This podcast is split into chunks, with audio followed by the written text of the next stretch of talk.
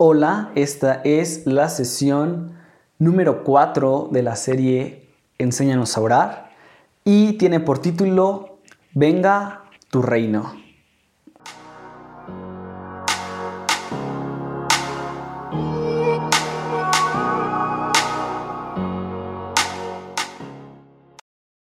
Bueno, como ya vimos anteriormente en las otras sesiones, empezamos con gratitud, con adoración, con alabanza. Y después, eh, en la oración del Padre Nuestro, continúa, venga tu reino, hágase tu voluntad en la tierra como en el cielo. Y quiero quedarme en esta frase, venga tu reino, hágase tu voluntad en la tierra como en el cielo. Y quiero hablarte de dos puntos. Primeramente, venga tu reino el reino de Dios es algo que comenzó a acercarse hace más de dos mil años, cuando Cristo Jesús vino a la tierra. Recordemos que el profeta Isaías en el capítulo 9 de Isaías nos, nos deja una, una profecía de que iba a venir un Salvador, 700 años antes del nacimiento de Cristo. Jesús es la persona más esperada en este mundo. 700 años antes se habló de que Él vendría. Una vez que, Él llegó, vivió eh, en una familia del pueblo de Israel y a la edad de 30 años comienza, después de ser bautizado y de pasar una temporada en el desierto, comienza a predicar las buenas noticias, que es el Evangelio. Y su primera predicación nosotros la podemos encontrar en Marcos capítulo 1 versículo 16. Y él empieza diciendo, el reino de los cielos se ha acercado. Arrepentíos y creed en el Evangelio. Y así empieza él a predicar. Él eh, no lo sé, se pone en un lugar donde hay mucha gente, en donde van pasando, nadie lo conocía, o al menos no era, eh, era normal, tenía, lo conocían normal sus vecinos, las personas que lo veían. Pero él empieza a predicar y levanta su voz y proclama esto. El reino de los cielos se ha acercado. Arrepiéntanse y crean en el Evangelio. Entonces, nos habla acerca de un reino, el reino inconmovible. Una vez que podemos, una vez que somos parte de, este reino, una vez que somos seguidores de Cristo Jesús, que tenemos nuestras, nuestros hábitos de honor, nuestras disciplinas espirituales, nosotros entramos a este reino. Y en este reino, evidentemente, eh, hay un rey. Y el rey tiene un pensamiento con lo que quiere hacer para su reino y sus ciudadanos. Tiene propósitos para sus ciudadanos. Tiene ah, algunas misiones para cada uno de ellos que se han escrito desde muchísimo tiempo atrás.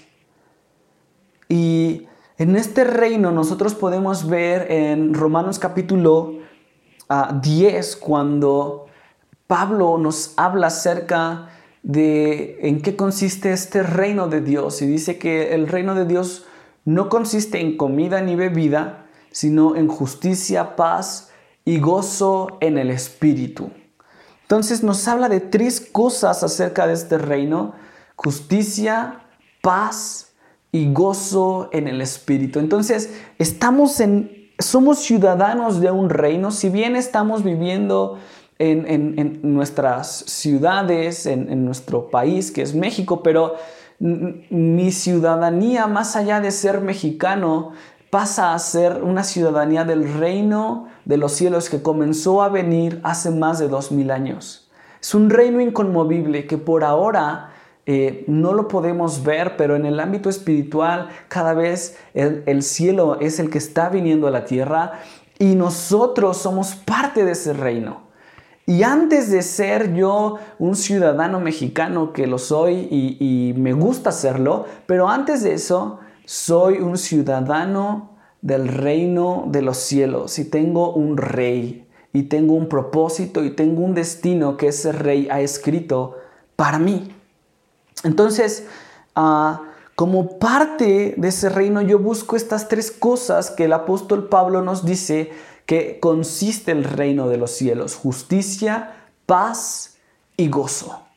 Entonces yo soy una persona que estoy viviendo en este mundo, pero que estoy conectado al reino de los cielos y por lo tanto busco llevar frutos de justicia, como se nos enseña en algunas de las oraciones apostólicas frutos de justicia, llevar frutos de justicia. Entonces yo busco la justicia. Yo estoy en contra de toda injusticia y todo lo que haga yo trato de que, sea, que sean frutos de justicia. Yo soy un ciudadano que, que trae paz, que habla paz, que eh, siempre ora por la paz en nuestro entorno en, el pueblo de Israel también. Y soy un ciudadano que, pelea, como dice eh, John Piper, eh, la pelea por el gozo. Soy un ciudadano que está tratando de vivir todos los días con gozo. Más allá de las circunstancias, más allá de una realidad quizá triste o de angustia, yo trato con todos los medios, como, como un soldado que busca la victoria. Yo trato así de vivir con gozo. Y eso es el reino de Dios. Y cuando nosotros oramos, venga tu reino, estamos orando estas tres cosas, justicia, paz y gozo en el Espíritu. Entonces, una vez que nosotros eh, adoramos al Señor y empezamos con gratitud en nuestra comunión con Dios, podemos continuar clamando que el reino de Dios venga. Que el reino de Dios venga en mi casa, que el reino de Dios venga en mi iglesia local, que el reino de Dios venga en mi familia y que el reino de Dios venga en mi vida y que yo pueda dar frutos de gozo, frutos de justicia, que pueda vivir con gozo y que pueda también orar por la paz y traer paz y vivir en paz para con Dios y con los hombres. Y número dos de esta sesión es que este rey eh, tiene una voluntad. Y esa es la voluntad del rey. Y, y esta oración del Padre Nuestro continúa diciendo que se haga tu voluntad.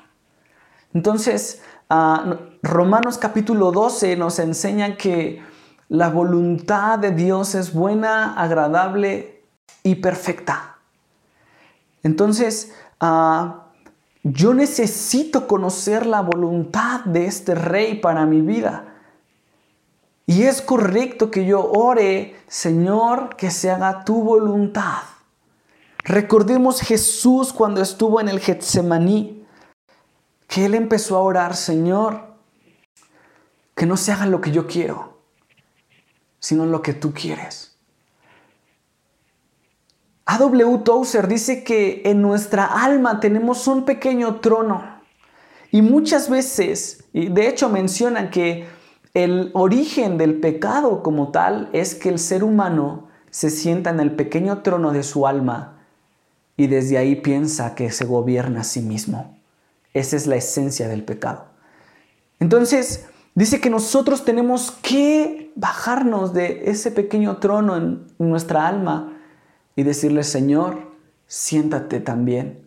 Tú ocupas el trono en todo el universo, pero siéntate también en este pequeño trono que está en mi alma y gobiernalo. Y eso es que se haga tu voluntad. Pero para orar que se haga tu voluntad, nosotros tenemos que conocer a Dios y tenemos que saber que Dios es un Dios bueno y que su voluntad siempre será buena, agradable y perfecta. Y eso viene a través de la oración. Nosotros podemos decirle, Señor, que se haga tu voluntad en mi vida, que no se haga lo que yo quiero, a lo mejor yo quiero esto, yo quiero otra cosa, yo quiero hacer esto otro. pero no que se haga lo que yo quiero, sino que tu voluntad se cumpla en mi vida.